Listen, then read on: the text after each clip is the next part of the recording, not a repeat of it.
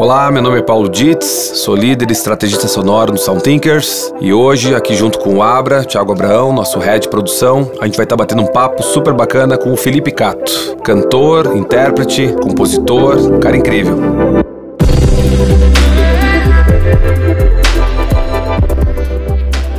Então, Cato, queria te agradecer super por esse por teu tempo para estar tá conversando conosco a respeito de música, sons. Uhum. A nossa provocação sempre é uma reflexão sobre como que pode haver uma intersecção melhor entre, entre o universo da música, do som, com o universo das marcas. E eu acho que é, é, é importante fazer um processo empático, porque a gente sempre cobra uma, um maior patrocínio, um maior, uma maior visibilidade, um maior entendimento, mas do outro lado também tem um grupo de pessoas que está ali querendo entender melhor, né? Como que funciona esse outro lado né, do, dos artistas, de como que esse outro lado está se movimentando, o que, que é valor para essas pessoas e para esse mercado.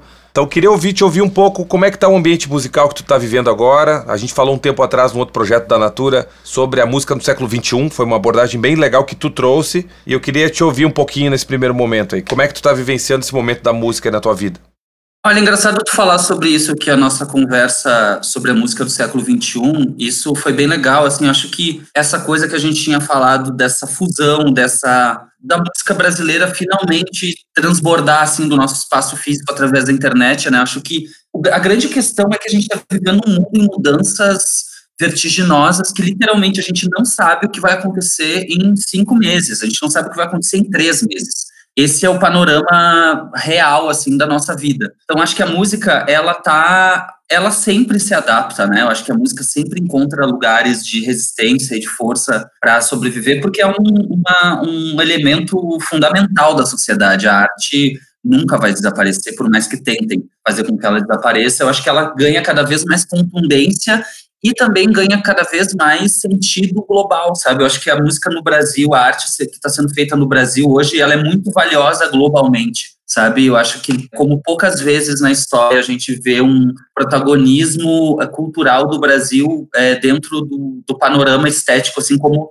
jamais visto, sabe? Então, o que eu acho é que a gente está vivendo um momento de transformação e que a gente precisa entender o que, que a gente vai fazer a partir de agora com, esse, com essa ferramenta, com essa loucura que está no nosso colo, assim, sabe? Por um lado, essa efervescência criativa, esse monte de linguagem sendo propostas, a simplificação das coisas, né? Eu acho que o grande babado da da internet, dos, dos aplicativos de música e tal, uh, fazendo com que as pessoas produzam muito de uma forma muito mais fácil, né? Tipo, principalmente do universo do funk, a gente vê isso acontecendo, tipo, essa quebra de linguagem entre, sei lá, o caseiro e o, sabe, que não é caseiro. Existe uma coisa muito louca, assim, uma coisa muito revolucionária sendo feita que, que é isso, as pessoas com muito acesso à tecnologia fazendo um trabalho de muita verdade interna, acho assim, denúncia, é, essa urgência do discurso mesmo, sabe? E o mundo em ruptura total para uma nova ordem econômica, para uma nova ordem social, uma nova ordem cultural, que não vai ser mais tão bairrista, eu acho. Acho que, tipo, eu vejo o mundo como, como uma plataforma de experimentações aberta para mistura de culturas e de ideias, ao mesmo tempo que cada vez mais se enraizando e trazendo as particularidades da sua própria cultura, da sua própria personalidade ou da sua própria luta identitária ou da sua, sabe, uma coisa muito pessoal, assim, sendo trazida para um, um jogo um pouco mais amplo e um pouco mais diverso e curioso, que não necessariamente está só no Brasil ou na América Latina, mas por, por, todos os lugares. É meio essa viagem, não sei se faz sentido, é meio isso, sabe? Eu acho que a gente está indo para um lugar de, de, vamos lá, de cada um por si, cada um com seu rolê, cada um fazendo a sua música, responsável pelo seu equipamento, responsável pela sua linguagem, seja nas fotos, seja nos vídeos, seja no áudio, do jeito que dá, tudo é linguagem. E tu acha que nesse, nesse contexto de toda essa proliferação de muitos conteúdos e gente produzindo, a qualidade já não é um diferencial, né? Do tipo, ah, se o cara tem qualidade, ele consegue, se não tem... Hoje a qualidade já ela foi difundida para todo mundo, todo mundo já consegue ter uma qualidade básica. Então a diferença hoje é realmente ser relevante, né? E como é que como é que tu vê esse desafio de se tornar relevante hoje em dia num ambiente que a gente vê muitos influencers digitais, marcas se tornando influencers, é, por exemplo, tira um pouco do protagonismo da marca. Por exemplo, a marca vende batons. Já não é ela que dita as coisas. Quem dita é a influencer que tá usando o batom dela, né? E na música, como é que tu vê a gente se tornando relevante nesse ambiente que tem tanta, tantos donos do conteúdo que às vezes extrapola quem tá gerando conteúdo? Eu acho que não existe outra saída. Eu acho que, na verdade, não é nem a questão da saída, sabe, Ti? Eu acho que voltou por uma questão muito essencial filosófica da arte em si, que é o que tu tá fazendo é verdade ou não? Porque se for verdade, vai ter alcance. Eu acho que se tiver algum. Se for uma coisa muito, muito verdadeira, muito autêntica, seja de qualquer natureza, eu acho que isso acaba encontrando seu público, claro que com o um mínimo de planejamento. Isso eu já estou falando assim no nível de. Vamos partir do princípio que as pessoas já estejam entendendo como funcionam as plataformas, tá? Porque, claro, essa justiça entre é, o que é visto e o que não é visto nas redes, ela é totalmente não existe, né? As plataformas, elas são nocivas, eu acho, na verdade, a proliferação de conteúdo. Inclusive, acho que elas são muito responsáveis por essa por esse emborrecimento todo que está acontecendo com as pessoas, né? Mas, por outro lado, tem essa coisa, existe uma coisa muito massiva, né? Então, claro que eu vejo que existe, tudo existe uma padronização. Hoje, se tu abre o Instagram também, essa coisa dos influencers virou uma coisa muito banal, assim, isso já não é mais legal, sabe? analisou muito rápido. Antes isso parecia uma plataforma de autenticidade, onde as pessoas teoricamente davam as cartas, inventavam o estilo. A gente percebe hoje que não é bem assim, né? O que eu acho que volta, assim, exatamente para a questão do discurso, da letra, do público, do que tu está dizendo, é, de como que é o, o teu networking de fãs, qual é a tua relação com os fãs, como que é a tua relação com as pessoas nos shows, é, como que é isso, a feitura do teu trabalho diante dos problemas sociais que a gente está vivendo? Qual é o posicionamento do artista? Como é que ele contribui para a gente, é, para a sua comunidade, independentemente de qual seja essa comunidade, sabe?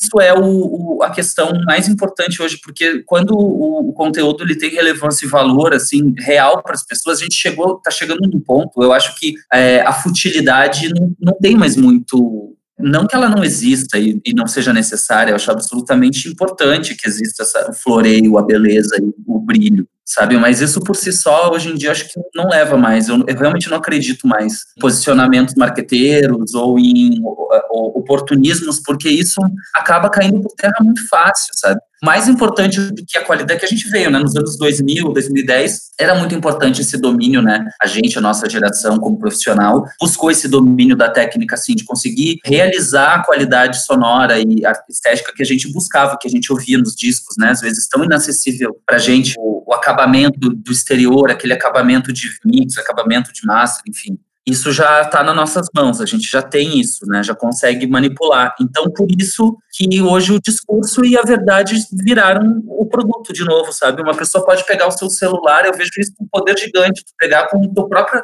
celular mesmo, tu grava um vídeo com o violão na mão, sabe? Na tua casa. Isso hoje tem muito mais views e alcance, às vezes, do que fazer um super clipe produzido. Depende muito do, das circunstâncias, né? É, hoje, inclusive, os artistas mais bombados, assim, buscam essa estética mais próxima, buscam, assim, tirar fotos e fazer conteúdos com seu próprio celular. É aquela coisa daquele, há uns dois, três anos atrás, no Instagram, tava todo mundo super produzido, fazendo direção de arte, tudo que era foto, hoje em dia isso também já não é mais moda, né, não tem mais... Eu acho que, cara, não sei, não sei o que vai acontecer, mas eu gosto da ideia de que o punk voltou, assim, de certa forma. A gente faz um paralelo com, a, com, o universo das marcas, porque tu está falando em síntese, a gente acredita muito também que independentemente do ramo, né, que tu, tu esteja, o fato de ter verdade naquilo, e não, não a verdade no sentido uh, pueril, ou no sentido etéreo, né? Na verdade, no sentido de expressar exatamente a tua essência, o que, que tu realmente é. Traz à tona uma necessidade dos gestores de marca se adequarem é, cada vez mais de que o atitudinal da marca é mais relevante hoje, é mais pesado do que o fator de retórica, o fator estético. Né? Então, interessante isso, porque a gente vive justamente esse paradoxo ainda, né? Vive ainda no mercado que ainda está se acostumando a entender isso, com, com a relevância que é, que é necessária, e isso no campo da, da, da música, por exemplo, está ah, acontecendo direto. Né? A gente entendendo exatamente que os bastidores do artista são tão ou mais relevantes exatamente como própria, a própria obra, né? E, e como, como ele vai envelopar essa obra. O envelopar não é mais o, o, o, a questão toda. Antes a gente tinha um trabalho, uma obra, um conteúdo e como vender esse conteúdo. Então ficava aquele mando de gente do marketing assim pensando como vender isso aí. Hoje em dia, isso já vem pronto, porque assim, o artista já, já, já tá nas redes sociais desde sempre. Antes de tu ser um artista, tu é uma pessoa com uma conta de Face, de Instagram, de Twitter, entendeu? Então não tem muito como tu, tu, mascarar o que tu é hoje em dia. É muito difícil. Mesmo que a pessoa pague todos os registros de rede social e se invente assim, de um jeito muito, muito doido, que também pode ser uma grande performance doida, sabe? Mas é, os, as pessoas se relacionam com o, com o que tu tá ah, oferecendo como ideal, como pessoa. É o começo da era de aquário, né? Então, assim, qual, são, qual é o papel de uma marca? Que veio nos últimos anos ganhando visibilidade, ganhando marketing, ganhando apoio governamental para realizar atividades culturais. Muitas vezes, né, dentro dessa realidade da Lei Rouanet, as marcas muitas vezes ganhando incentivos muito importantes, ganhando é, incentivos grandes para patrocinar produtos culturais absolutamente comerciais. Então, eram as marcas patrocinando com dinheiro público o Cirque de Soleil, artistas gigantes que não necessariamente precisariam de, de incentivo cultural para circular pelo Brasil dentro da lógica mercadológica. Por outro lado, o meio independente, que hoje está sendo super cobiçado e sendo cool e massa, e as marcas querendo botar um chinelo com meia agora, sabe? Uhum. Essa galera que deveria ganhar muito mais incentivo, a gente que é desse cenário, fica trabalhando assim por merreca e fazendo assim tudo que as marcas querem, porque também as marcas cooptaram esse espaço de fazer a curadoria do que vai e o que não vai para um festival, o que vai e o que não vai para um conteúdo. Então, assim, a marca hoje está trabalhando diretamente com a, com a qualidade cultural do país. O que não vem via mercado, vem via marca, via ou patrocínio, ou via patrocínio, ou via verba de marketing. Ou seja, só para fazer a grande pergunta para as marcas, que é eu como artista quero fazer, qual é o papel da marca? Por exemplo, que lucrou durante tantos anos com cultura brasileira, fazendo a linha amiga da cultura brasileira, agora que a gente não tem mais incentivo, por exemplo, o que, que ela vai fazer? Entendeu? Porque assim, eu acho que as marcas têm obrigação de estar do lado dos artistas agora no momento que a gente está lutando pelo, pelo espaço que a gente precisa como profissional para trabalhar. Todos os países do mundo civilizado com uma boa cultura, que, que tem uma boa gestão cultural, têm um apoio governamental para fazer isso. Não existe cinema americano sem apoio governamental. É uma ilusão pensar que o mercado regula tudo. Eu acho que a gente tem que começar a ajudar a gente, a gente como artista, se articular e pensar o que, que a gente quer das marcas. Porque também a gente não pode deixar as marcas decidirem quais são as diretrizes culturais do Brasil baseadas em likes e em curtidas. É, isso me remeteu um pouco a isso que eu estava falando. Que esses tempos eu vi um documentário do, no Netflix sobre o poder dos influencers e como as marcas, as produtoras, por exemplo, de batom, perderam a, a influência sobre as cores, né? Às vezes quem dita a cor é uma mistura que a Kylie Jenner lá fez e que aí todo mundo vai querer fazer, aí, aí eles vão lá, putz, a gente precisa fazer essa cor, aí todo mundo faz, né? Então tira, tira da marca ah, o poder de controle sobre as tendências e coloca sobre as pessoas, né? sobre os usuários, no caso, as influências. E isso, isso que está falando leva a gente a pensar que a partir de um momento a conexão que os artistas fazem com as marcas podem ter um viés bem, bem negativo, né? E que isso, isso, isso fica mais claro a partir da percepção de o que, que é bom e o que, que é ruim, o que, que é conectado com o atual, o que, que não é. E isso vem uma outra pergunta que a gente tinha escrito aqui para ti, que era como é que a música e o artista podem estar conectados às marcas e como essa conexão pode contribuir para o artista, né? Sem ser negativo. Como é que essa, como é, como é que tu vê que esse, esse, porque como tu falou, a informação, o conteúdo vem ou via social, no, no, no papo diário, ou realmente vem também pelo esse poder que as marcas têm de gerar conteúdo e de expressão. Como é que tu vê essa conexão sendo sendo saudável? Eu vejo que é, falta um pouco de consciência do papel e da importância da cultura e do trabalho do artista para o próprio capitalismo, como um todo. Sem o artista, não tem a cor do batom. Ninguém quer comprar um batom se não tiver a Beyoncé usando. Entendeu a viagem?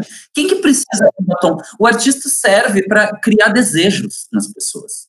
E isso é maior do que o marketing. O trabalho que o artista faz com um videoclipe consegue ser mais efetivo, mais impactante, mais fidelizador para um produto ou para uma marca ou para uma ideia do que um ano de campanha, às vezes, entende? Sim, eles não eles, eles não estão percebendo o quanto fora do mainstream é um super lugar legal de estar e chique, como tu falou. Mas é, eu acho que assim, o mainstream do Brasil, ele, ele é muito, é, muito colonizado. Hoje em dia não é mais do centro para as periferias, é das periferias para o centro. E tipo, do é, underground para o mainstream de novo. A gente precisa viver a rua, a gente precisa viver as festas de rua, a gente precisa viver a moda de rua, a música que está sendo feita de forma independente. Isso é quente, né? É, e eu acho que a gente tende a achar que às vezes as coisas competem umas com as outras ao invés de elas simplesmente subsistirem juntos. Eu acredito muito que que essa percepção de não competição e sim coexistir, ela vai se amplificar daqui para frente, né? Até aqui a gente no Soundthink, a gente sempre faz isso na última, nas últimas elaborações de, de, de projetos que a gente tem feito com a Natura ou, ou até outras marcas que a gente trabalhou, a gente sempre tenta conectar com o bom gosto que tem fora dessa coisa massificada e, e que a gente chamava até de, de plástica, né?